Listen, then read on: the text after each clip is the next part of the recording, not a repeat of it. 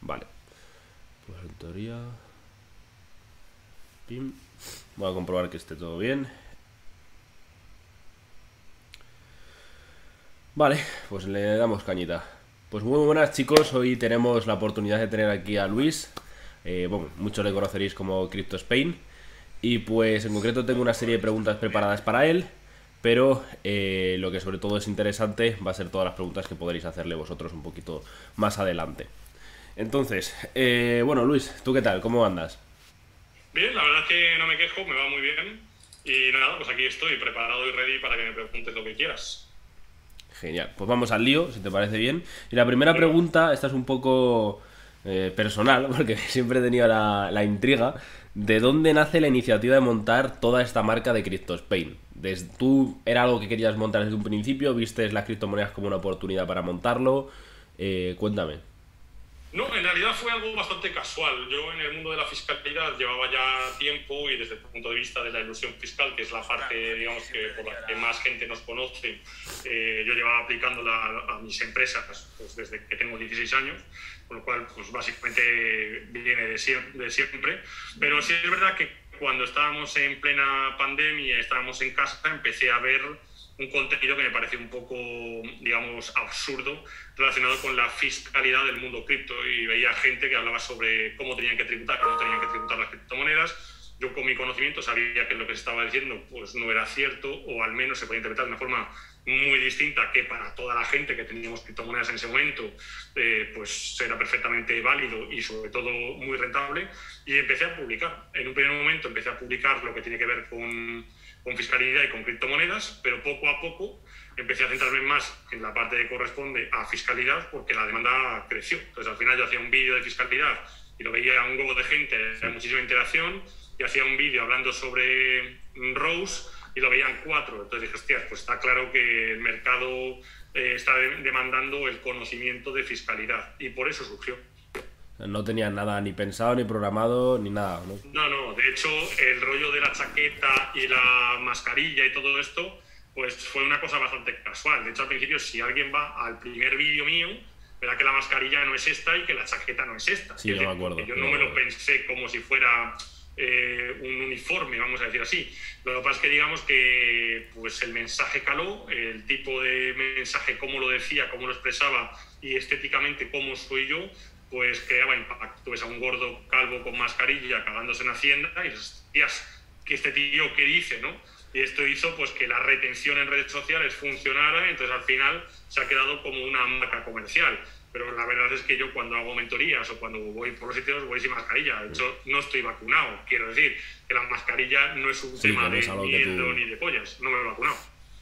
Claro, claro. Porque la mascarilla tú pensabas desde un principio usarla para que fuese algo tipo branding, porque hay mucha gente que utiliza ese tipo de cosas, como máscaras o algo de ese estilo, o tú directamente fue inercia. En realidad no. En un primer momento fue porque no quería que mis empleados supieran que era yo el que estaba diciendo esto. Yo tengo empresas con empleados y al final pues ves a tu jefe cagándose en Hacienda y un montón de cosas y dije, hostia, pues vamos a disimular un poco. Ahora los empleados son los que me llevan a las redes sociales. Obviamente eso ya pasó a otro nivel, ¿no?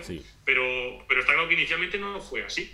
Pero también es verdad que yo creo que en un primer momento no se veía tan raro, porque mucha gente hacía eh, TikToks y demás con mascarilla por el tema de la obligatoriedad y demás. Lo que pasa es que ahora mismo, pues yo ya la sigo llevando y, me se ha quedado como una marca comercial. Sí, sí, sí, tal cual. O sea, porque ya es lo que dices tú, se te caracteriza por, por eso principalmente.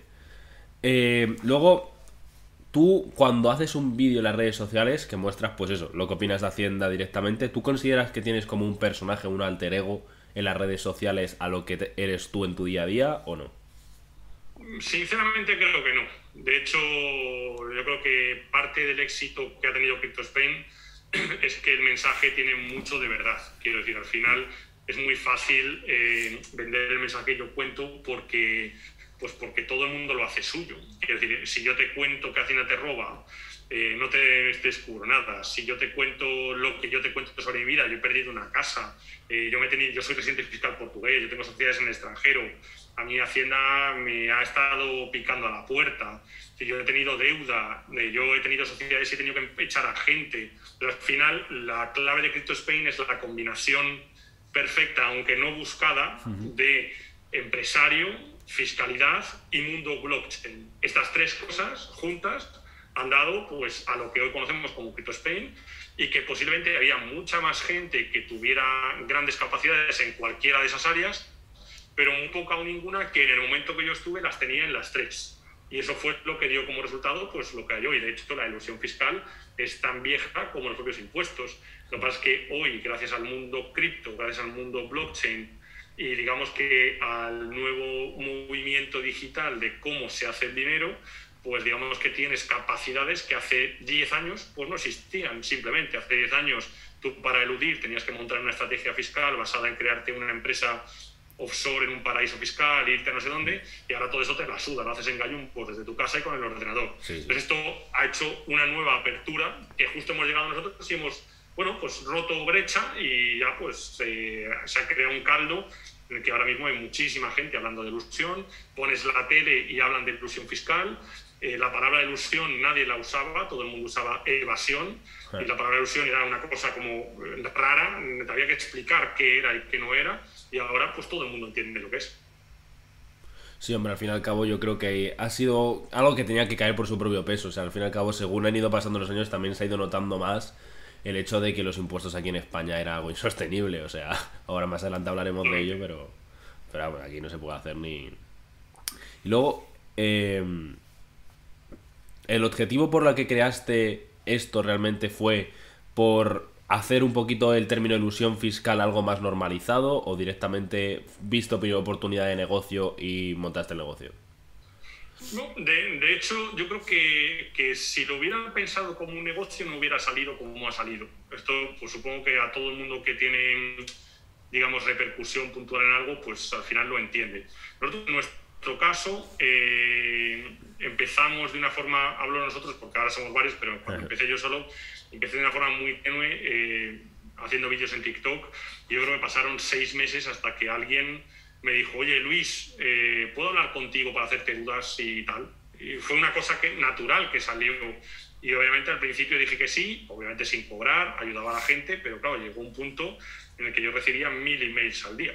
Mil emails al día, pues me llevó a tener que buscar una persona que respondiera a los emails. De hecho, yo recuerdo todavía que tenía dos carpetas de emails, que eran anteriores uno y anteriores dos, que directamente no les iba a responder, porque si tú mandas un email en agosto y yo te respondo en noviembre, soy un gilipollas. pues entonces ya no las iba a responder directamente. Entonces tuve que empezar, y de hecho todos los servicios que CryptoSpain ha ido sacando son basados en la demanda pura. Es decir, empezamos con las consultorías, y como las consultorías tenían seis meses de lista de espera por el volumen que había y las horas finitas, pues decidimos hacer un evento presencial. El evento presencial iba a ser para 60 personas y cayeron 600. el siguiente fueron 1000, el siguiente fueron 1000. Entonces llegó un momento en el que te hicimos las grandes ciudades y me decían, oye Luis, vente a un evento en Ávila. Y te digo, joder, macho, no voy a ir a Ávila a hacer un evento porque no hay público suficiente para un evento. ¿Qué haces? Pues montas un evento online y entonces das una formación online para llegar a la gente que te está demandando que vayas, pero que no has ido.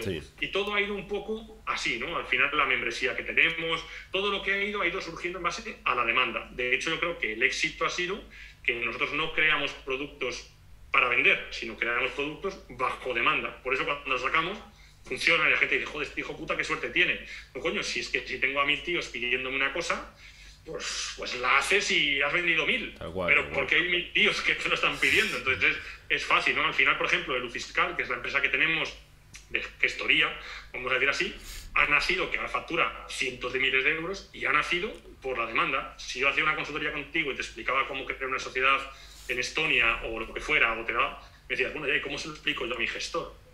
Pues sí, claro, no podías. Entonces, ¿qué hacía? ¿Tú me lo puedes llevar? No, coño, pues yo no te lo puedo llevar. Cuando este embudo acabas teniendo a mil tíos que te dicen, ¿tú me lo puedes llevar? Coño, pues sí, pues monto una puta gestoría y te lo hago yo, porque al final es lo más sencillo para que puedas llevar a buen término las estrategias de ilusión. Ni siquiera es un tema económico. De hecho, yo me cago en las gestorías. He odiado las gestorías toda mi puta vida. Y ahora tenemos una gestoría. Ojo, yo no mm, estoy en la gestoría, yo odiaría rellenar papeles. Creo que es un negocio de mierda y con un valor añadido bajísimo. Donde está el negocio es en la ilusión fiscal y en el asesoramiento. Sí. Pero al final, todo lo demás son herramientas. Es decir, crear una empresa coño, si la puedes crear tú, te metes en Z Frontiers y te creas una DLC online ahora mismo aquí en tu casa, no me, no me necesitas a mí. Ahora, si tú, tener una empresa es la herramienta, es como la cámara de fotos, no te hace buen fotógrafo. Lo que necesitas ahora es tener una estrategia de ilusión válida. Y el que te crea la empresa no te la va a dar, porque no sabe de ilusión, sabe de crear empresas. Nosotros hemos unido diferentes cosas y, ha funcionado, porque el producto tenía demanda y se ha creado ad hoc para una necesidad. tal cual. yo al fin y al cabo yo creo que esa es la mejor manera de vender, ¿no? Que la gente directamente te pida el producto que quiere y tú directamente se lo das. Totalmente. más claro agua, o sea. ¿Y cuál ha sido la peor situación que hayas tenido tú con Hacienda personalmente? Porque esto ha levantado, todos lo sabemos, levantado un montón de sospechas, tanto en el evento que hicimos que vinieron aquí a grabarte solo a ti, porque fue un canteo además. Entonces, ¿cuál ha sido la peor situación que hayas vivido en ese aspecto? Bueno, yo he estado a punto de entrar en la cárcel. Eh, con 1.3 años me pedían de prisión eh, este año, de hecho lo tengo en TikTok, eh, por fraude fiscal. básicamente, digamos que Hacienda consideró que yo había hecho fraude y que debía dinero en una sociedad mía española. Eh, y bueno, pues básicamente me, me, denunció y me puso en una situación de riesgo. ¿Por qué digo de riesgo? Pues porque España es un país cuya seguridad jurídica es nula y que, de hecho, por, muy, por mucho que sepas la situación de estar delante de un juez que tiene que decidir sobre qué va a pasar contigo, es algo que no le deseo yo a mucha gente porque es una situación realmente donde te encuentras la debilidad de tu persona frente al Estado. Resulta que yo sé perfectamente que no era fraude fiscal, ah, de hecho he sido suelto, pero digamos que yo me puse delante de un juez con un fiscal diciendo mentiras mentiras, no porque yo lo diga, porque si lo que hubiera dicho fuera verdad, estaría. Sí, estaría realmente eran falsedades y era mentira. Eh, y tienes a un juez en su cara asintiendo, diciendo, y yo está, tú estás pensando, a que se lo está creyendo el hijo de puta del juez, a que se lo cree. Y tú diciendo, verás, verás, verás. Y de repente dicen, bueno, pues ya está, eh, dentro de una semana sabrá usted el veredicto, váyase a su casa. Y tú te vas a casa una semana diciendo, ¿a que se lo ha creído el hijo de la gran puta? Y tú estás pensando que te van a encular y que te vas a ir un puto año y pico por delante. Esa sensación. Y de repente llega un papel y te dice, toma, has suelto. Hostias. Pero ojo, que mi desde mi punto de vista la posibilidad de salir a suelto versus la de que no era 50%. Porque no creo en absoluto en que, en que la justicia exista. De hecho, un minuto antes de entrar a sentarme delante del juez, salió el fiscal a ofrecernos un, acuerdo, en el cual yo pues, no entraba en cárcel, pagaba una multa de cojones y su puta madre. Yo en ese momento posiblemente lo hubiera aceptado. ¿Por qué? Porque en esa situación realmente estás, absolutamente indefenso. Es decir, lo que vaya a pasar desde aquí hasta el final no depende en absoluto de lo que yo cuente. Con lo cual, puede haber alguien que se te ponga en la polla que tú vas para adelante y vas para adelante. Entonces, esto a mí me hizo dudar y mi abogado me dijo, no, no, no, no, no, olvídate, ni acuerdo ni pollas. Así me lo dijo, me lo dijo tan tajante que dije, bueno, pues vale. Y así fue, y me metí, pero a tumba abierta, quiero decir, un minuto antes estaba cerrando un acuerdo para que no ir a la cárcel, digamos, y un minuto después estoy con un juez asintiendo a lo que dice un tío de mentira. O sea, esa yo creo que es la situación más heavy que yo he vivido desde el punto de vista de seguridad, vamos a decir así, esa. Quiero decir, eh, has vivido cosas, ¿no? Todos hemos vivido cosas, pero con Hacienda yo creo que es lo más heavy que he visto porque es donde he visto realmente que, bueno, pues que te pueden llevar para adelante. De hecho, yo a lo mejor hoy no te estaría contando esto. Bueno, era un año, un año eh, tres meses, no hubiera entrado porque no tengo antecedentes penales de ningún tipo. Pero quiero decir que el discurso hubiera sido muy distinto y realmente pues te ves jodido. Es así. Es que eso ya es ver los dientes al lobo, realmente. Ya es verte ahí. Y por muy. Es que realmente, al fin y al cabo, todo va a base de opiniones. Tú, por mucho que vayas a intentar demostrar algo, si te tienen fichado, está complicado. Ya te digo que yo sentí realmente que las posibilidades eran como tirar una moneda. Como tirar una moneda. Y yo me cagué porque a pesar de tenerlo todo documentado, era una cosa así, que había dos años y pico de, de, documentación, que no era un rollo de, venga, juicio rápido, has bebido. No, no, no va por ahí. Un rollo de años y años, procuradores, notificaciones, documentación, esa mierda, a punta pala. Pero hay un día en el que te sientas delante del tío y se te ponen de corbata, porque realmente estás jodido. jodido. Luego lo he hablado con un montón de abogados y de todo esto y me han dicho, oye, pues nosotros hemos visto de todo, de todo. Que el juez se ha levantado con un mal día, le has caído en gracia, o de repente considera que estás siendo un pesado, porque tú puedes interrumpir, puedes tocar los cojones. Claro, me dijeron, cállate como un putas, no digas ni vi.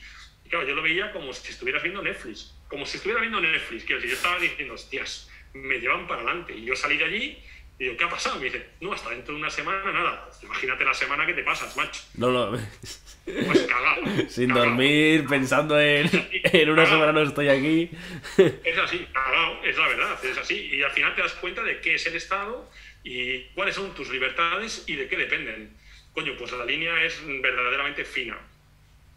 Sí, al fin y al cabo, siempre.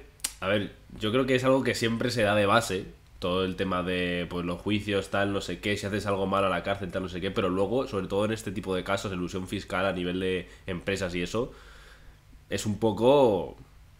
A ver, si te llaman por delante, te llaman por delante y si no, pues no, un poco por, por suerte, por casualidad, por divinidad, pero vamos. En mi caso, eh, además lo que me estaban pidiendo era cárcel por la cantidad de dinero, porque digamos que consideraron que era un delito y era penal en lugar de ser fraude y que fuera fiscal sino era un tema penal por la cantidad de dinero.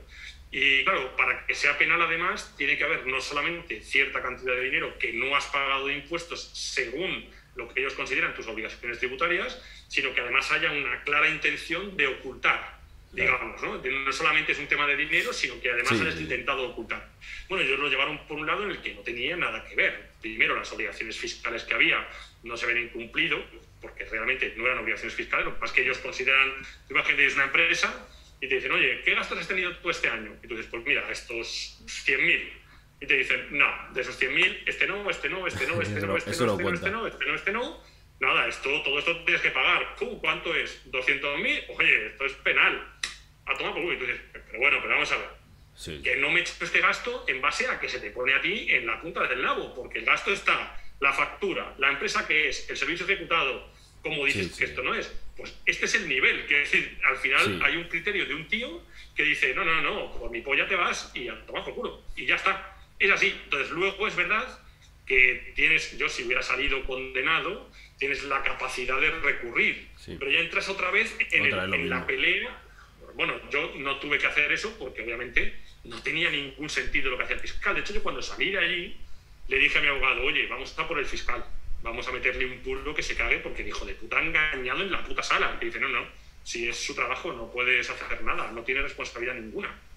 Pero vamos a ver, un tío que está mintiendo en mi cara para que a mí me enchironen, sale de allí y no le pasa nada. Cuando el juez ha dicho que es mentira, que no le cree. Pues, ¿qué trabajo es ese? Es, la polla en realidad.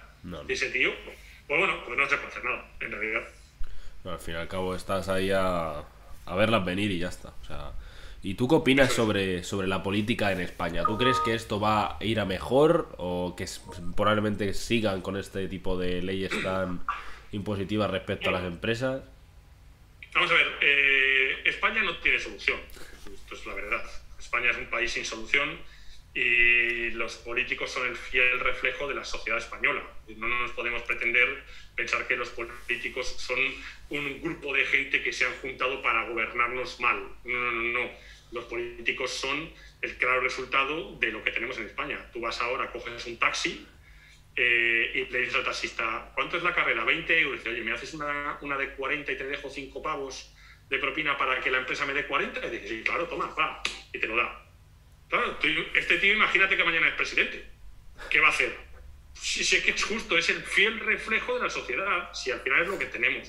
Entonces, al final, ¿qué problema hay? Pues que la gente que realmente es válida no termina en la política. ¿Por qué? Pues porque cobran una mierda. Quiero decir, el político, para la persona que es trabajadora, es la élite. Quiero decir, ser eh, ministro es la élite. Cobras 10.000 euros al mes, y tienes todos los gastos pagados, coche, chofer, sales en la tele, eres el puto amo. Bueno, 10.000 euros al mes para una parte de la población muy cualificada es una mierda de dinero. Y esto es, es la verdad. Es decir, yo gano más que el presidente de España.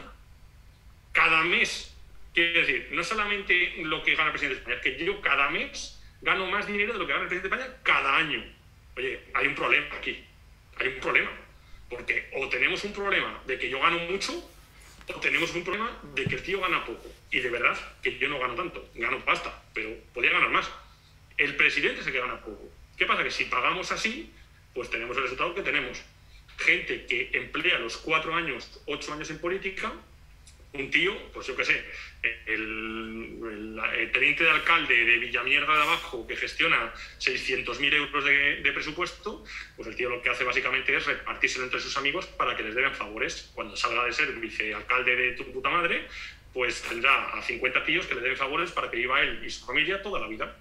Y así tienes casos, como pasa en la política, que multiplican su patrimonio en cuatro años por 100. Oye, vamos a ver, esto ni los de SIVA, quiero decir.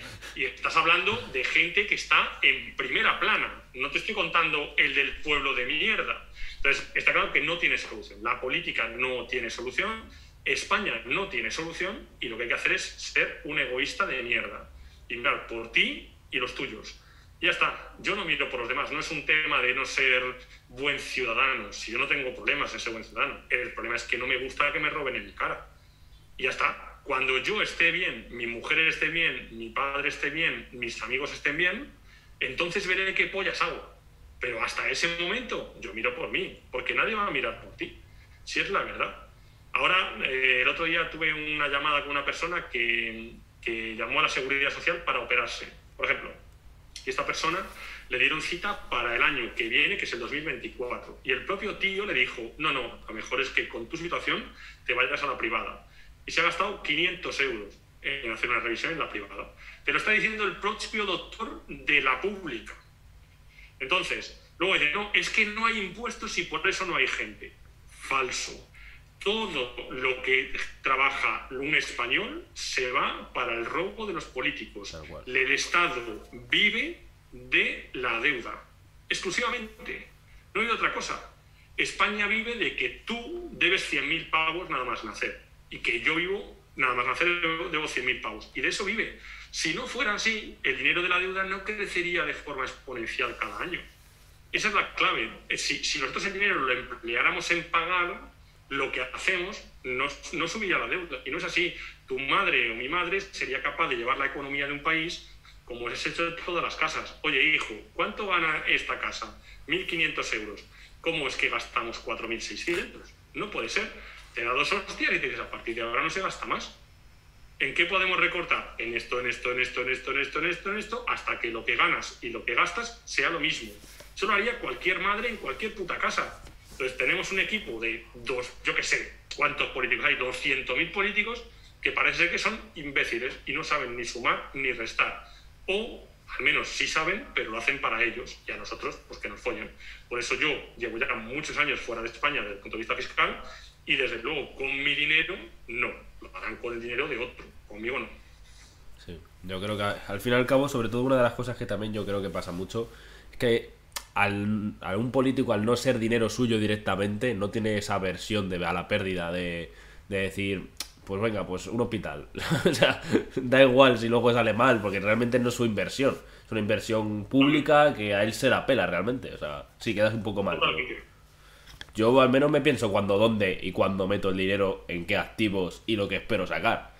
Totalmente. y yo creo que eso es algo que cogea mucho aquí.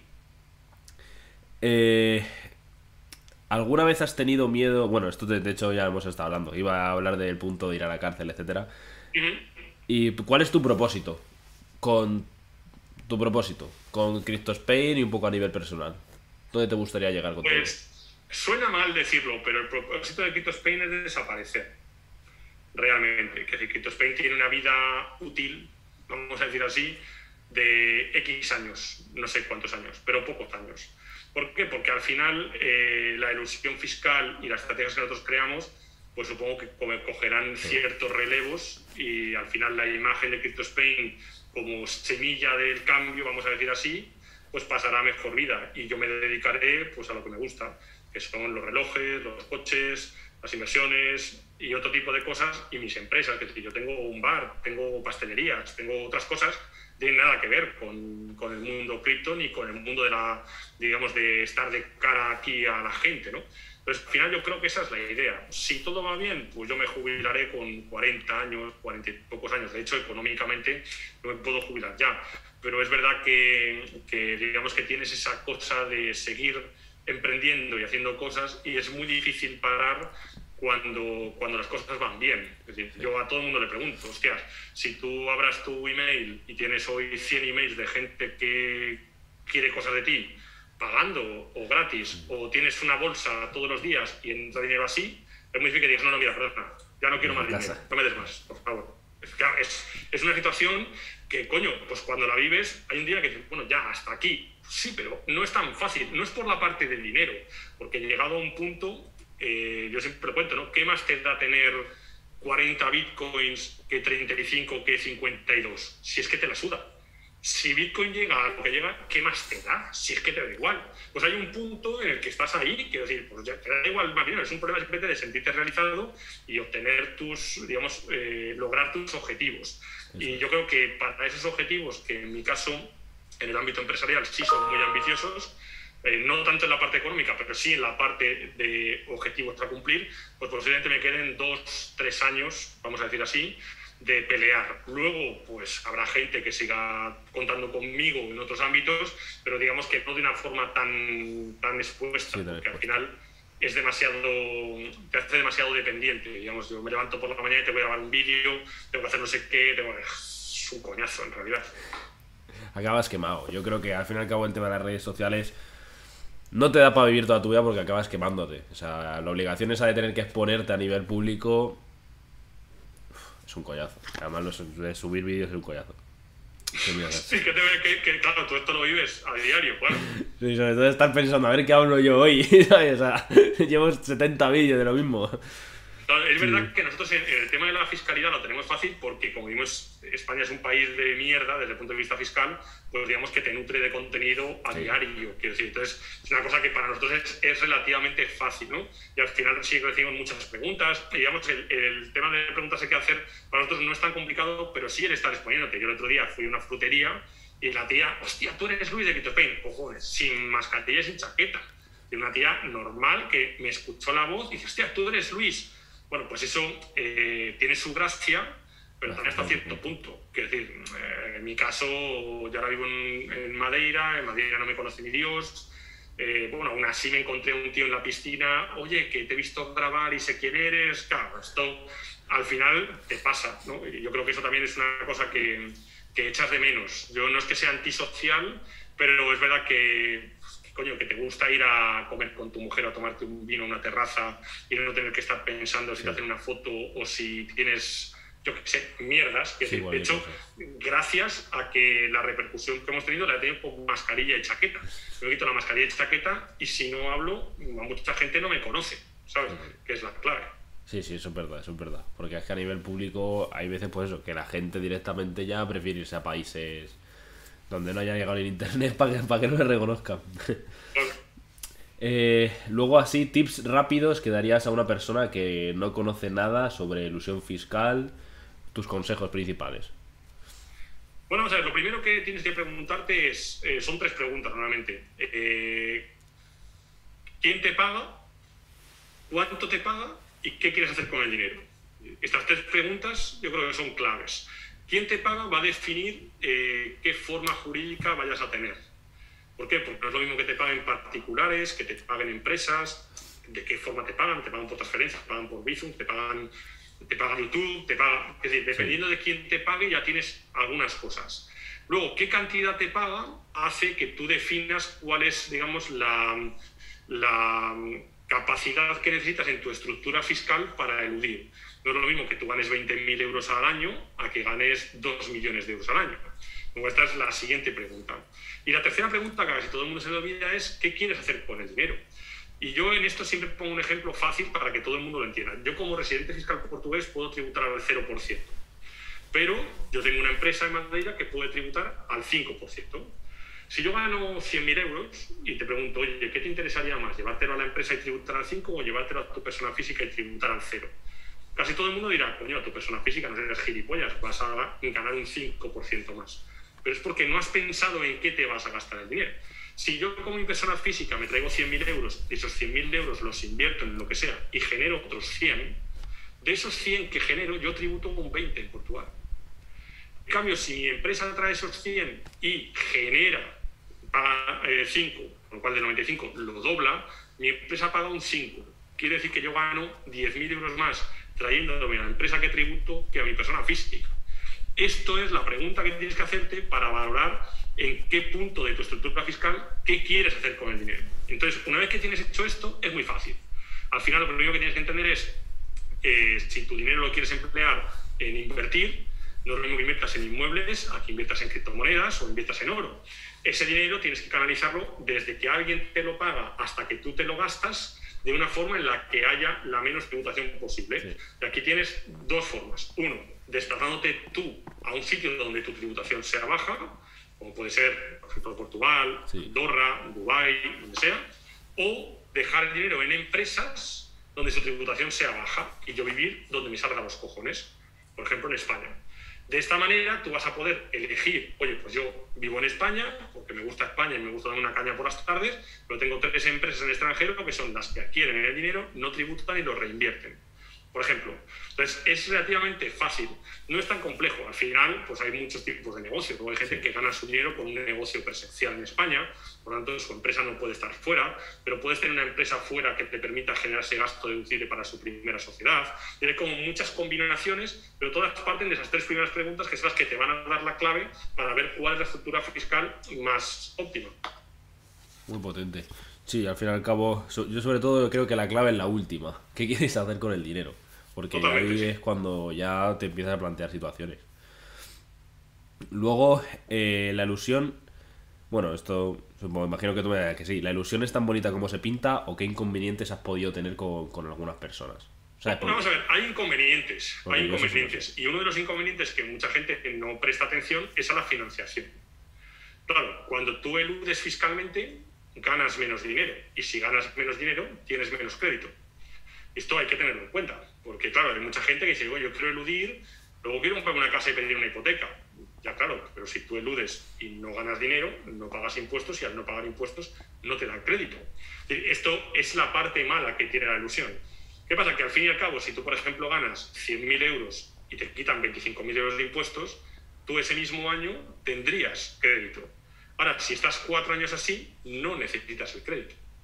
¿Por qué? Porque con los 25 puntos que te has ahorrado conseguirías el capital necesario para no necesitar el crédito.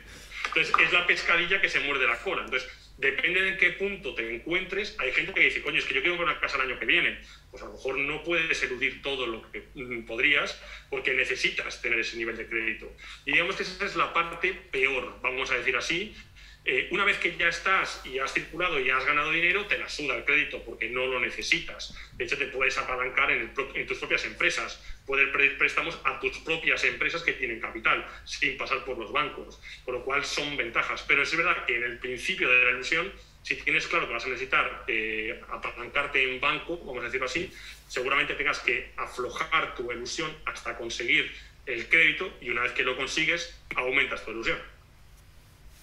Totalmente. Y luego no ha habido casos, por ejemplo, yo sí sé que hay un montón de veces que tú recomiendas, por ejemplo, abrir empresas eh, fuera en el extranjero y hay gente que sigue viviendo en España. ¿Has vivido errores de personas las cuales luego les haya venido una inspección de Hacienda por hacer algo mal de ese sí, Sí, sí, Vamos a ver, evidentemente eh, hay que conocer muy bien, como decíamos al principio, eh, abrir una sociedad es solo una herramienta. Quiero decir, la apertura de la empresa es solamente una cosa. El hecho de que tú tengas una empresa en Rumanía no implica que tú no pagues impuestos. Implica que no pagas impuestos siempre y cuando tu estructura fiscal y que hagas sea lo correcto. Tú puedes tener una empresa en Rumanía y no tributar, o puedes tener una empresa en Rumanía y que te peguen una hostia en Hacienda que te follen vivo.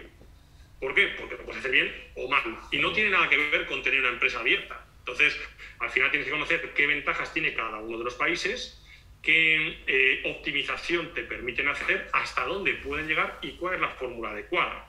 Obviamente, en muchos casos, por ejemplo, las LLCs que están tan de moda, ¿no? pues la LLC tú coges, la gente piensa que les hemos puesto de moda los de la ilusión fiscal, pero es mentira. Las LLCs lo petaron con Amazon FBA en el año 2010, no es ahora.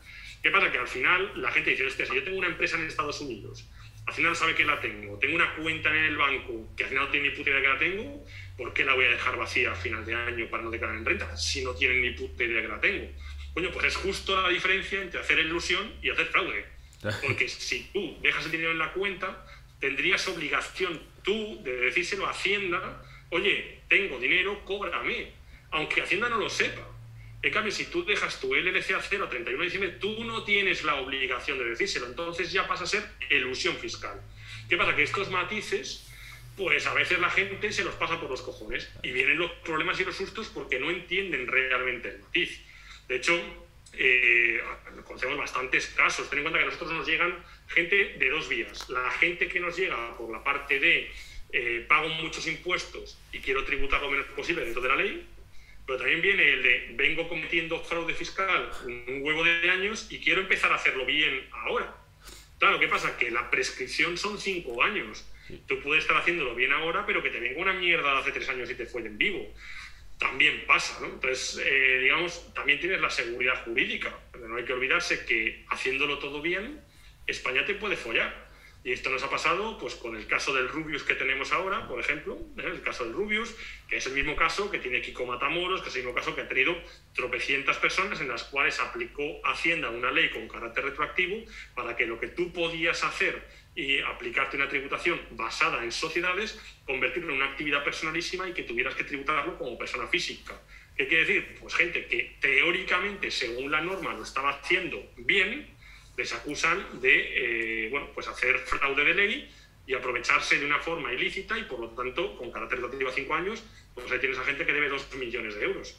¿Por qué? Pues porque básicamente me has cambiado las reglas del juego. Y esta es una de las cosas por las que la inversión en España está dejando de venir.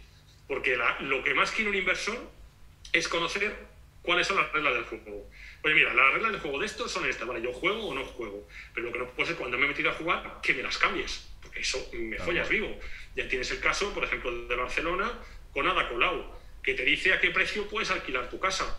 Oye, perdona que te diga, si es mi casa, ¿qué pollas pintas tú? Como si la quiero alquilar a 3.000, habrá quien me la alquile y quien no. El mercado no eres tú.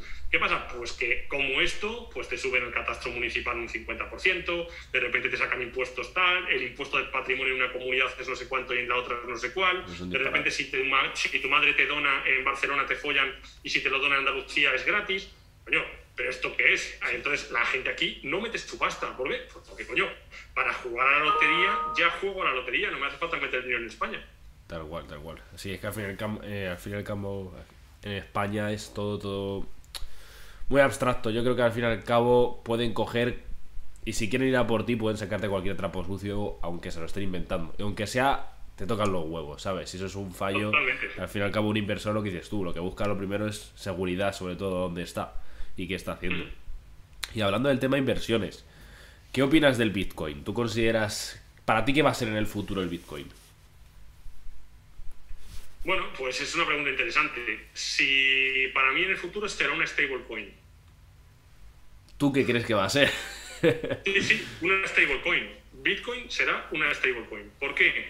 Pues porque al final yo tengo mi teoría sobre, de hecho, yo tengo una estrategia de salida de Bitcoin en el cual yo voy a vender mis Bitcoin. Eh, empiezo en el siguiente halving y voy hasta el 2031 vendiendo. ¿Por qué? Pues básicamente porque al final el Bitcoin no hay que olvidarse que se compra con euros y los euros se imprimen en una máquina que no va a pagar nadie. Entonces, eh, estamos a un momento de que mañana salga el Banco Central Europeo y diga, vamos a hacer un fondo de respaldo de Bitcoin de 200.000 millones de euros. Ahora sí, tú, tú, imprimen 200.000 millones de euros y compran Bitcoin. Y entonces resulta que los estados se convierten en las mayores ballenas de Bitcoin, de repente.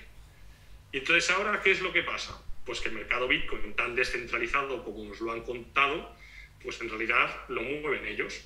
De hecho, no es tan descentralizado cuando los mineros, la patente de los chips de ASICS es, de, es de BlackRock. O cuando de repente un día Metamask se va a tomar por culo y resulta que pasa todo por unos servidores que son de JP Morgan. Hostia, macho, pues la historia de Satoshi Nakamoto, un japonés que parece que hacía cuchillos y de repente ahora hace blockchain, eh, te lo han contado, es una película de ciencia ficción. Para mí, un paso intermedio para las CBDCs. Pues yo, para mí, BTC ojalá me equivoque, no es nada más que un vehículo creado para la adopción de las monedas virtuales y que digamos que los que hayamos iniciado nos hayamos ido al mundo blockchain por propia voluntad, no impuesta. Y llegará un día en el que la propia voluntad desaparecerá y tendremos todas las CBDCs que pronto llegarán. ¿no? Entonces yo creo que Bitcoin como reserva de valor a largo plazo no la veo, sinceramente. Yo. Eh, yo creo que hay que aprovechar el, el, tirón especulativo que todavía va a tener. Yo empecé con Bitcoin con 600 euros.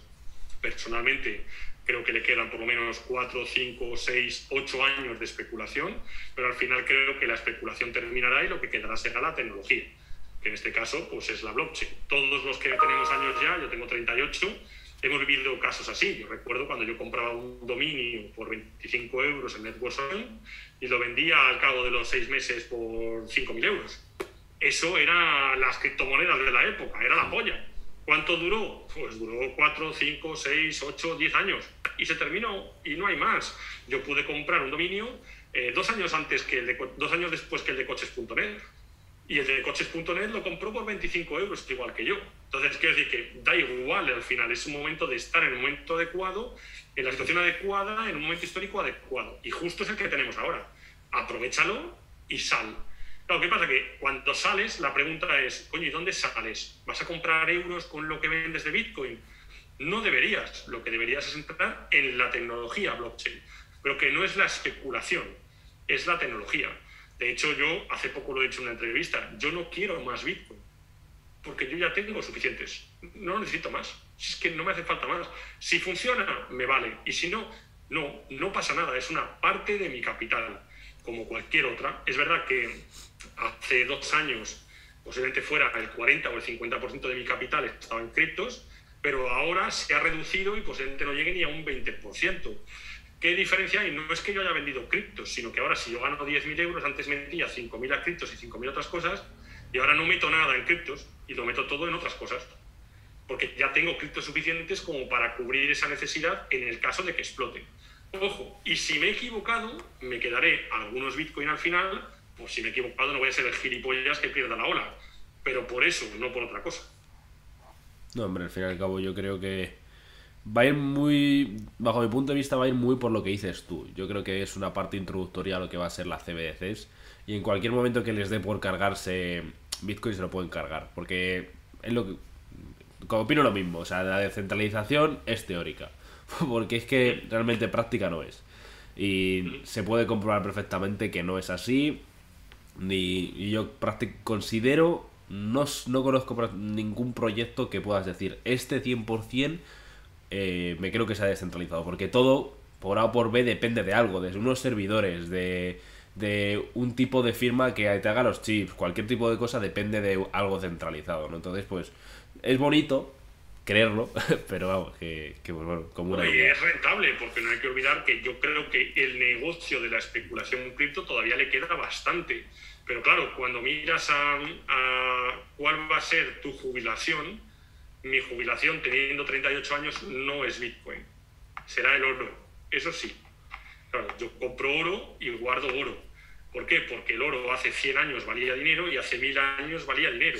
Entonces, si yo pienso dentro de 40 años que va a valer dinero, no va a ser Bitcoin, que hace 15 no existía, ni va a ser Internet, que hace 30 no existía. No, no, va a ser el oro. Esa es la clave. ¿El oro tú lo guardas en físico?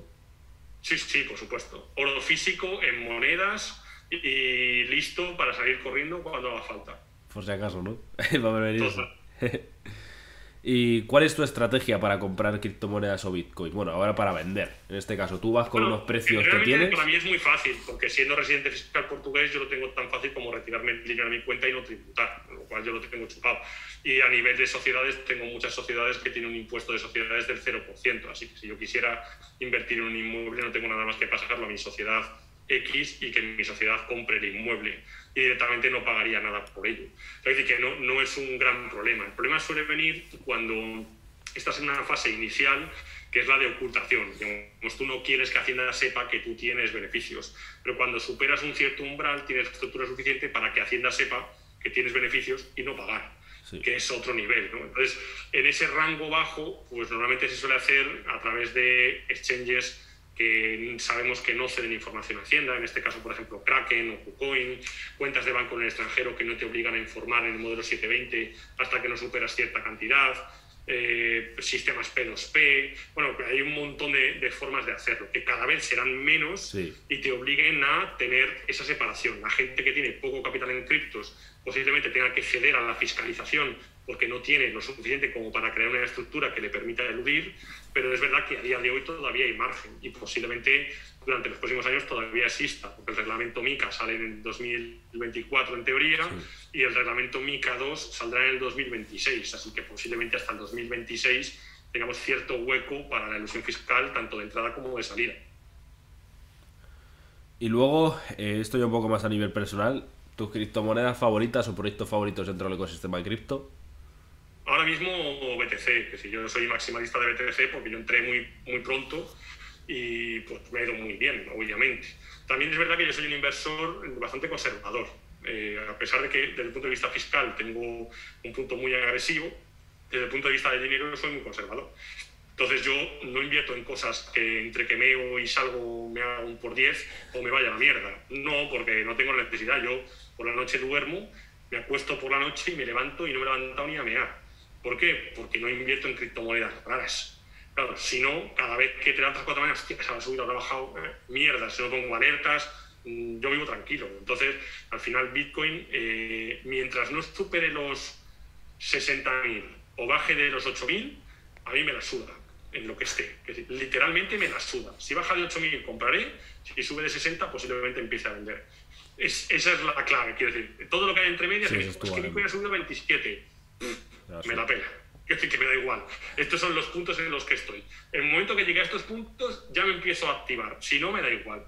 Es verdad que tengo bastante moneda de Rose, porque es un proyecto que considero interesante. De hecho, bueno, pues entré y bueno, pues al final me, me, gustó, pero lo tengo más como una apuesta que otra cosa. Al final, como esto, pues tengo varias, ¿no? Tienes Rose, tienes Tita, fíjate Tita, que es una mierda y que seguramente se vaya a tomar por culo.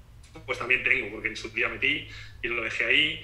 Luego, pues bueno, al final tienes Cardano, Polkadot, bueno, tienes proyectos, pero digamos que 95% es Bitcoin. y del 5% un 4% es Ethereum y el 1% es Purrela, básicamente. Está bien, está bien saberlo, está bien saber la opinión de esa porque, claro, es interesante. Luego, eh, ¿cuál fue o cuál crees que fue tu peor inversión? Bueno, yo tuve una inversión nefasta eh, por hacer las cosas mal, que fue montar una, una empresa de muebles industriales, eh, de este rollo moderno de los restaurantes, que tienen mesas de madera industrial soldado, todo esto. Bueno, cogí una nave industrial, traje un tráiler de madera Finlandia, compré maquinaria, bueno, la polla.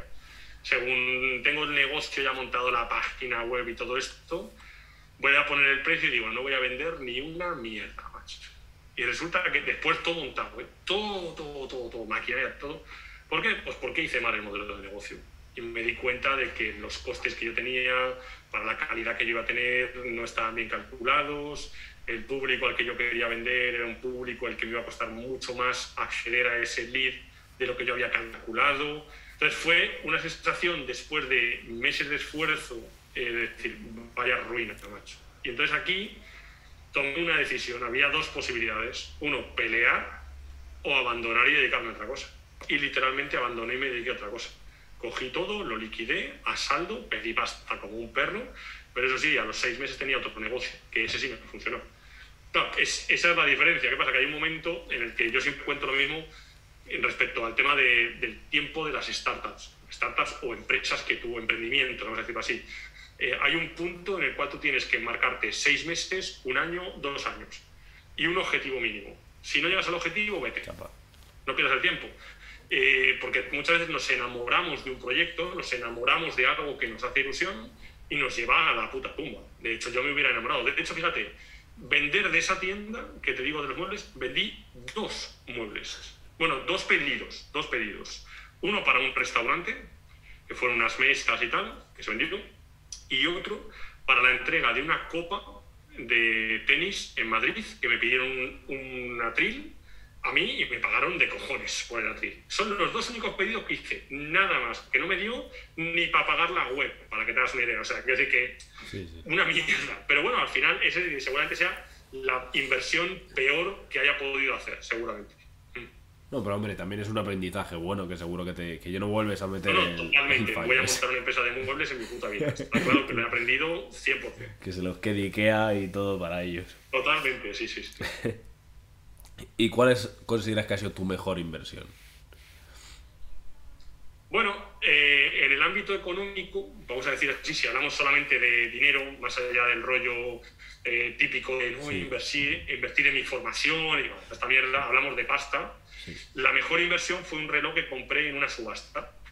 Eh, compré un reloj en una subasta, era un reloj, bueno, pues que recuerdo que me costó, hablo de memoria porque ya muchos años, yo creo que lo saqué con el precio de mazo como unos 4.000 y pico euros. Y según salí de ahí en el taxi, me parece que lo vendí por 14.000 en el taxi. Según, digamos, saliendo con el reloj, en WhatsApp lo vendí. Si no recuerdo las cifras, pero fue el primer momento que dices, hostias, he ganado 10.000 pavos Así. Por coger un taxi. Quiero decir, ha sido la hostia, ¿no? Y fue, a lo mejor no es económicamente el que más rendimiento me ha dado, pero sí como el que te das cuenta de decir, hostia, esto es cojonudo, porque a mí los relojes me han dado mucha pasta, eh, porque seguramente sea de lo que más sé en mi vida es de relojes, más que de fiscalidad, realmente. Es mi pasión desde que tengo uso de razón y me ha dado mucho dinero muchas veces. Pero bueno, seguramente esto fue el típico que se junta que pues en la subasta no pujó ni Dios, no sé por qué, sería mala semana, yo qué sé lo que pasaría eh, justo llegué yo, tenía el dinero, lo pagué, salí, el contacto, o sea, fue como todo, todo unido. perfecto. Y salí y dije, hostias, justo, macho. Ya de esto no lo puedo superar, que si esto ya fue, ahora puedes hacer más dinero por otras cosas, pero ya antes hace la misma ilusión. Ese momento fue mágico. Y recuerdo una vez, que también lo recuerdo, lo hablaba ya con mi padre, eh, la primera vez tenía una agencia de marketing, la primera vez que gané eh, 6.000 euros, que era el equivalente a un millón de pesetas. Pues yo vengo del mundo de la peseta. Yo cuando empecé a trabajar justo era el cambio de peseta a euro eh, y gané mi primer 6.000 euros, que fue como el primer millón, ¿no? Digamos, el primer logro de, hostias, alguien me puede pagar esto, ¿no? Y eso lo hice con 17 años, yo creo, algo así. Fue acojonante, en realidad. Y eso fue con tu agencia de marketing, ¿no? Esto fue con una agencia de marketing para un evento. Nos encargaron de hacer un evento que era como de rollo porcelanosa, de, bueno, de baldosas y mierdas de estas. Y pues hicimos el evento y bueno, pues salió muy bien y me pagaron un cojón. Y, y, yo dije, hostias, esto es lo mío. ¿Sabes? Luego te das cuenta de que, pero al final todo esto como esto, vas subiendo escalones y ahora a lo mejor ganas 10.000 euros de una forma mucho más sencilla y no le das ese valor. Pero cuando te pasa por primera vez, la ilusión. Pues, hostia, cómo mola, ¿no? Es, esa sensación de hecho, te gustaría volver a vivirla y luego, por desgracia, pues el mundo te lleva a que ahora ya los valores son otros, los precios son otros. Y ahora a lo mejor, igual que te ganas 10.000, te gastas 7.000 y. Sí, sí, que. No es lo mismo. no es, es, mismo es, momento. es, otra cosa, quiero decir, está claro, sí. ¿Y tú dónde. Eh, ¿Cómo te dio por los relojes? ¿Empezaste a estudiar porque sí? ¿Te llamaban la atención desde pequeño? No, no, me, me, llamó la atención. De hecho, el primer reloj que me regaló, me regalaron, bueno, el primer reloj bueno, vamos a ver, bueno, lo que yo consideraba bueno en aquel momento, que era como con 15 años, era un reloj Montblanc, eh, que hoy es una mierda. De hecho, la pena es que lo vendí, porque los que nos, nos gustan los relojes, al final nos convertimos en mercaderes de mierda. Pero en realidad eh, me hubiera gustado tenerlo y siempre me ha gustado desde el principio. Yo creo que el, la historia y la complejidad de los relojes, un reloj no es un artículo que da la hora. Es decir, tú realmente tienes relojes, por ejemplo, una gran complicación eh, como puede ser un calendario perpetuo de Pate Philippe, que es un reloj que de precio de tarifa le puede costar 100.000 pavos, por ejemplo. Es un reloj que sin pila es capaz de seguir en hora y solamente con el movimiento que tú haces con la mano durante 100 años, cambiando los años bisiestos, cambiando los meses que tienen 31 días, fases lunares. Estamos hablando de un nivel de complejidad sí, sí, sí. que, claro, eh, el, la técnica que hace falta para hacer esto es de valorar. Pero claro, yo vengo de un mundo en el cual las cosas bien hechas se valoran y a mí esto es lo que me han transmitido de pequeño. Hoy en día le preguntas a cualquier persona y te dice, pero ¿para qué cojones quiero saber la hora si la tengo en el móvil o si Alexa me lo dice o si quiero yo ver? pero es que es otra película. Quiero decir, al final eh, la técnica pues es, no es lo mismo el arte moderno, como te cuentan ahora, que tienes pues la mierda de artista, no sé si sabes lo que es mierda de artista. No. Vale, mierda artista es un, un, bueno, pues un tío que era un artista que dijo que cualquier cosa que un artista haga sería arte. Hasta tal punto que cogió siete latas de, de, de latas, cagó dentro, las cerró y hizo una obra que se llama Mierda de Artista y hoy la tienes en el Museo de Nueva York en el MoMA, inflada por los gases de la mierda que cagó. Es decir, el problema es que si comparas esto con los caballos de Rubens, pues a mí me explota la cabeza. Quiero decir, es otra película. Eh, para mí el arte está basado en que alguien pueda hacer algo que técnicamente lo separa de lo que pueden hacer los demás. Sí. Y la relojería, alta relojería, para mí está en ese nivel. Sobre todo antes que no existía la tecnología que existe ahora, porque que tú hagas esto hoy con, como lo podría hacer Elon Musk, no tiene mérito. El mérito es que te lo haga un tío en 1885, cuando la luz era a gas y el tío tenía que mover el torno con el pie. Es, esa es la clave. ¿no? Entonces, por eso la relojería para mí tiene un valor eh, mucho más allá, pero entiendo pues, que es una cosa rara para el mundo en el que vivimos, que a la gente le importa más bien eh, los fotogramas por segundo los que puede ver su videojuego en el ordenador que esto. Bueno, pues lo respeto, pero por suerte todavía hay gente que le da valor a esto y el mundo del coleccionismo y el mundo de, de los relojes es un mundo que mueve muchísimo dinero en la parte correcta, no en la parte del fashion, sino en la parte de la técnica. Y luego una pregunta de esto ya a nivel personal, porque a mí me, soy una persona que le gusta mucho la historia y de hecho colecciono medallas. Eh, un eh, ¿Cómo se tasa un objeto? ¿O tú en qué momento eres la que tienes la capacidad de ser tasador de algo? Porque tú eliges el valor sobre algo, pero ¿en qué se basa el valor? Bueno, digamos que es una pregunta interesante, porque yo esto lo he vivido en el ámbito de los relojes. De hecho, yo hay gente que quiere vender sus relojes y los trae para que yo le diga cuánto valen, ¿no? E incluso les firme un documento desde el punto de vista pues para seguros Sí, sí. y para mierdas, que esto te puede pasar. Eh, para mí la clave está en, en lo que yo llamo el uno de mil. Es decir, si tú juntas a mil personas en una habitación y tú eres el que más sabes sobre un tema, da igual el que sea, da igual que sea zapatos, que sea ropa, que sean medallas, no importa. Sí. Tú eres capaz de ser referencia en eso. Y en el momento que tú tienes esto, tienes la capacidad de hacer negocio con eso.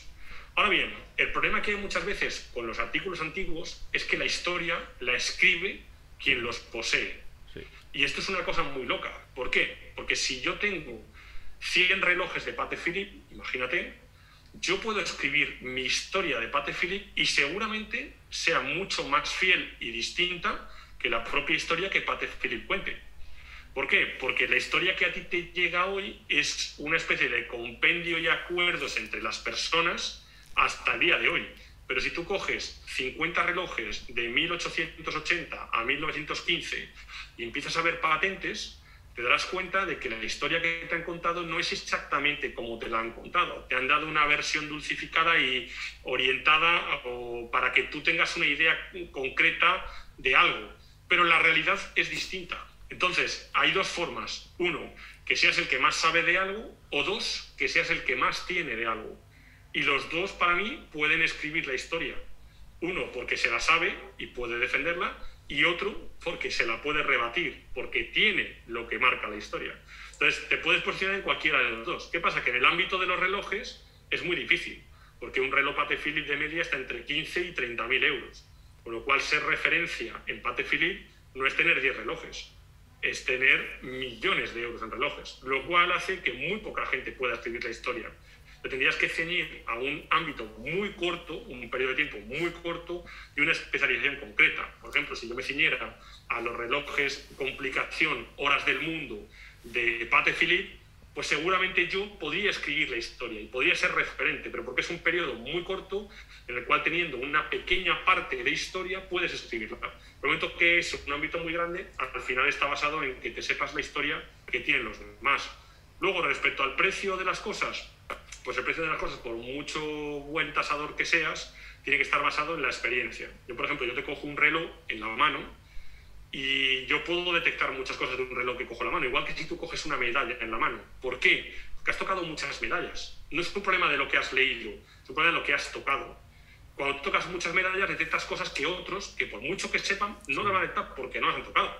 Y esto es muy difícil de explicar. Eh, si no lo has tenido, no lo sabes. Yo te cojo 10 relojes y sé mucho por lo que toco. Los materiales, si es oro, los acabados, cómo suena, cómo se siente, cómo caen, muchas cosas que están basadas en la experiencia. Y eso sí que te dan pie a luego tu poder valorar, digamos, ¿no? Pero al final la valoración, como es algo subjetivo y está basado en tu opinión versus la de los demás, pues al final es uno de cada mil. De hecho, si no eres una persona íntegra, tu opinión como tasador vale tanto como el sobre que yo te pague, literalmente. Porque yo tengo casos en los cuales me han dicho, oye Luis, ¿me puedes hacer una tasación de este reloj? Necesito que cueste 60.000 euros. Si me lo das, te doy un 5%. Claro, entonces, ¿dónde está tu integridad? Pues depende. luego además tienes cosas mucho más ambiguas. Tienes la gemología, tienes las medallas. ¿Qué diferencia hay entre un excelentemente bien conservado más más o un sin circular menos menos? Pues la diferencia es el ojo con el que lo mira y cuánto de interés tengas en que sea para arriba o para abajo. Y a lo mejor económicamente es un 10% más. Con lo cual la manipulación en esto es brutal. Entonces, quiero decir que para mí es muy difícil marcar, si no estás en el ámbito de tengo yo, por ejemplo, tú tienes las medallas, si tú tienes las medallas, eres quien puedes escribir la historia. Y nadie te lo puede negar porque la tienes tú. No te lo han contado ni lo has leído en un libro que ha escrito otro tío. Que muchas veces lo que escribe ese otro tío ni siquiera tiene él el producto. Porque yo los relojes que tengo, por ejemplo, este libro de aquí, que es de Patrick Philippe, pues este libro es el 50, 150 aniversario de la marca. Pues este libro, eh, el que ha escrito el libro, no tiene ni el 1% de los relojes en el libro, ni los ha tocado. Pues, claro, entonces ya la cosa cambia. ¿Por qué? Pues porque están en museos, en colecciones privadas, entonces tú estás escribiendo una historia basada en información, documentos, opiniones de terceros. Ojo que te puedes eh, buscar la vida y tener mucho contenido, pero la realidad es que si no tienes tú y es tuyo, es muy difícil que escribas la historia. Es que, claro, es todo muy relativo en ese aspecto. Yo me he dado cuenta, porque claro, ¿cuánto vale? Dice, pues, ¿sabes? Porque a lo mejor te puedo decir que algo es de una persona importante o no. O. Entonces, hay cosas que, pues, pues es una pregunta, porque siempre he tenido la, la intriga de eso. Luego, ¿cuál es tu opinión eh, de España? Así, en general, de España, del país en general política, todo. Yo creo que siendo honestos, seguramente sea el mejor país del mundo para vivir. Eso es la verdad. Yo he conocido bastantes países y yo creo que eh, en el ámbito de no necesito trabajar para vivir, seguramente sea el mejor país del mundo. Tienes una mezcla entre la cultura eh, que existe, no me refiero a la educación, me refiero a la cultura, lo que hay, lo, lo que se ha transmitido de padres a hijos, eh, el trato de las personas, la cercanía, la fiesta, no me refiero a la fiesta de los leones, sino eh, las ganas de estar fuera de casa, disfrutar de una terraza, la gastronomía, el clima. Y tenemos como una serie de cosas que cuando las juntas dices, coño, pues es un país de puta madre. Y es la verdad, quiero decir, es la verdad. La pena es que para vivir en este país tienes que ganar dinero y para ganar dinero pues tienes que pasar por pagarle la vida a gente que trabaja menos que tú y vive de tu pasta. Simplemente. Entonces, ¿qué pasa? Pues que muchas veces la combinación perfecta de vivir en un país y a cambio que me roben sin parar, pues muchas veces llega a un punto en el que no la puedes soportar. Y España, por desgracia, pues para mí no tiene solución, con lo cual yo disfruto de España como un turista, siendo español. Y es una pena desde el punto de vista, vamos a decir así, eh, como, como llamarlo, ¿no? desde el punto de vista patrio, vamos a decir así, pero la realidad es que yo soy un puto turista, un puto turista. Y, no pasa nada. No me siento mal, pero yo creo que España es el mejor país para vivir, o de los mejores países. Eh, pero cuando pongo en la baraja, o sea, pongo en, el, en la balanza qué, qué, es lo que me da y qué es lo que me quita a cambio de qué, pues seguramente eh, no pueda vivir en España, porque no, no, me interesa. También, evidentemente, esta, esta valoración viene dependiendo de qué hagas tú con tu vida. Porque si tú, por ejemplo, tú eres un asalariado, eh, pues en realidad un asalariado te van a quitar el dinero en el país que estés, te da un poco igual. Entonces, al final, como asalariado, España es un país cojonudo. ¿Por qué? Pues porque me prefiero ser, hacer en España que asalariado en Francia, por ejemplo, o asalariado en Alemania, que hace un frío de pelotas y está todo gris, o en Inglaterra, que no para de llover. Sí, sí. Oye, pues ya que soy asalariado, pues tener un país cojonudo, que voy con unas bravas y me tomo una cerveza y estoy que lo gozo en una terraza en octubre. Sí, vale, sí, es la hostia. Pero claro, cuando no eres asalariado y ganas dinero, y sobre todo asumes riesgos con tu dinero para emprender o cosas, es cuando dices, hostias, que aquí ya las cosas no están tan claras, porque a lo mejor puedo tener la empresa fuera y me vengo tres veces al año a tomarme una cerveza con las con mis amigos. Y ese día invito a todos mis amigos y les digo, esto viene a costa de los impuestos que me he ahorrado y felicidades. Es que ese es el problema. Entonces, hay un punto ahí de inflexión pues, que a veces te lo planteas, unos se lo plantean, digamos, tienen una resistencia al dolor fiscal baja y otros muy alta. Sí. Sí, al fin y al cabo yo estoy, yo miro lo mismo. Yo he estado también en varios países y en España como en ningún sitio. Aunque por ser españoles sí es cierto que parece que tal, pero hay mucha gente que no es de España y también dice lo mismo. y tú, bueno, te iba a preguntar cómo, cómo es- mejorarías el país, pero me has dicho que lo das por perdido. Yo lo doy por perdido, sí, realmente creo que no hay... No, vamos a ver, en un hipotético caso en el que la gente hiciera lo que yo digo, sin rechistar, digamos que como si yo fuera un dictador, pues posiblemente sí haría cosas, claramente. Pero como el mundo no funciona así, pues en realidad para mí no tiene solución. Es decir, aquí lo primero que haría falta es que la gente ganara dinero en función a lo que produce. Esto es una cosa básica que en cualquier ámbito de, que no sea el trabajo, todo el mundo lo entiende. Decir, y entonces esto pues hace que haya un choque de trenes. ¿Por qué? Porque también los estados tienen la obligación de la gente no cualificada o la gente que no tiene ciertas capacidades que no se conviertan en personas eh, pobres y que se quedan en la mierda. Yo entiendo las obligaciones de los estados respecto a la protección de los ciudadanos, pero hay que entender que no puedes proteger en el ámbito del bajo y sancionar, no digo desproteger, digo sancionar a todo lo demás. Y esto yo creo que habría que cambiarlo. Luego también yo creo que la seguridad jurídica y cómo funciona la ley y la constitución de este país, suponiendo que la constitución sea algo real, cosa que yo creo que España no existe realmente la constitución, pero suponiendo que sea así, eh, no tiene sentido para mí que una persona que roba 25 veces una cartera en el metro eh, no, no esté en la cárcel o en su puta casa, sea donde sea, que, me da igual, sí que no me importa, no tiene sentido. A mí la gente me dice, no, coño, es que eh, si viene, yo qué sé, a mí me pasó el otro día un tío ¿no? en el bar, era un negro en este caso, pues vino y yo pues tuve que poner farruco porque el tío estaba borracho y era un gilipollas. Y me dice, no, coño, es que a lo mejor racismo, no, perdona que te diga, si el gilipollas y borracho hubiera sido un blanco, se hubiera hecho exactamente igual. No es racismo, es sentido común. Yo soy racista de los gilipollas, no aguanto a los gilipollas, me da igual como seas, me la suda olímpicamente. Si hay alguien que no tiene ningún apego a los países, soy yo. Me la pela total.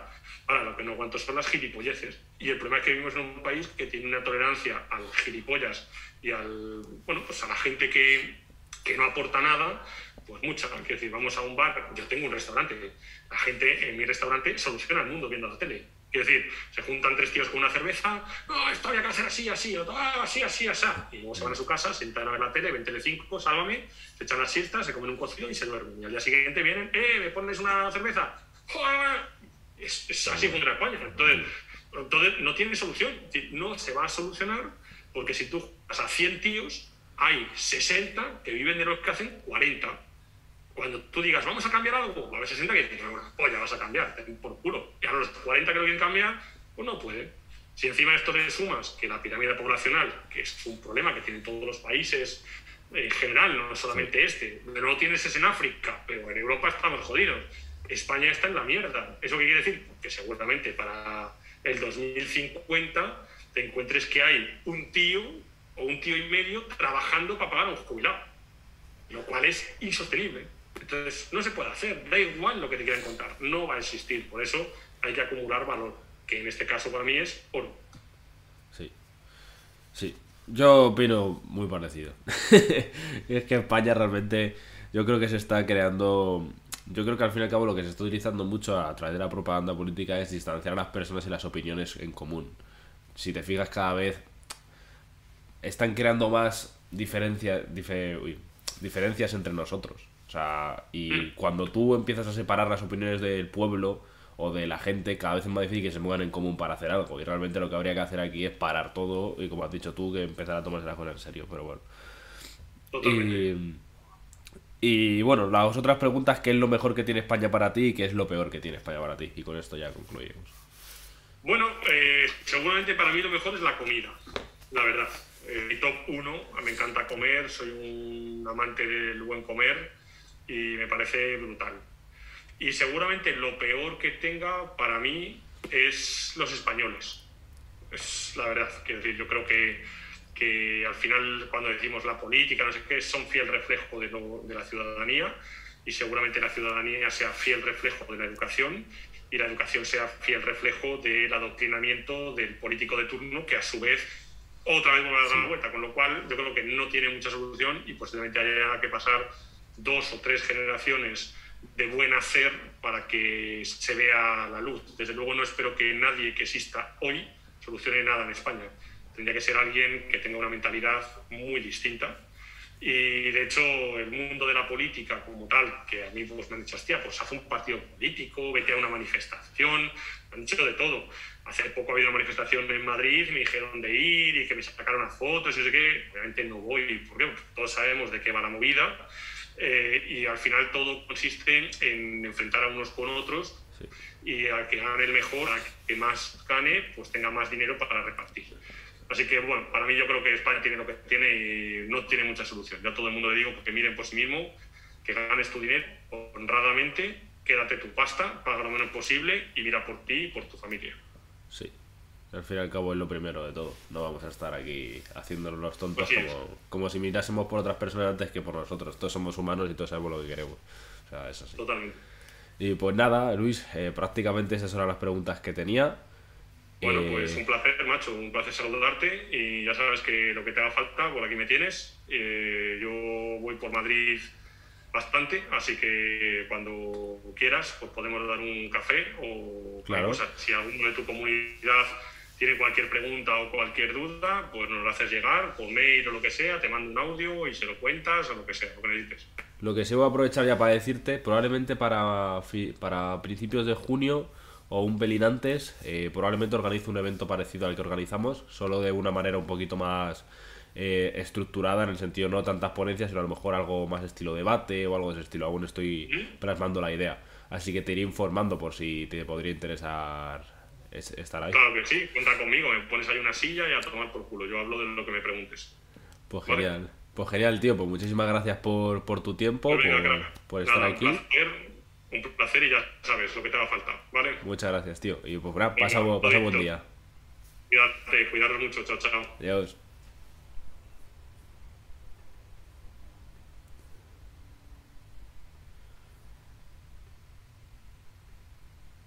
Pues bueno chicos, espero que os haya parecido interesante el, el podcast de hoy con Luis, eh, Crypto Spain.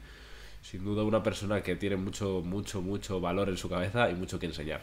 Así que la familia, espero que os haya parecido, os haya gustado y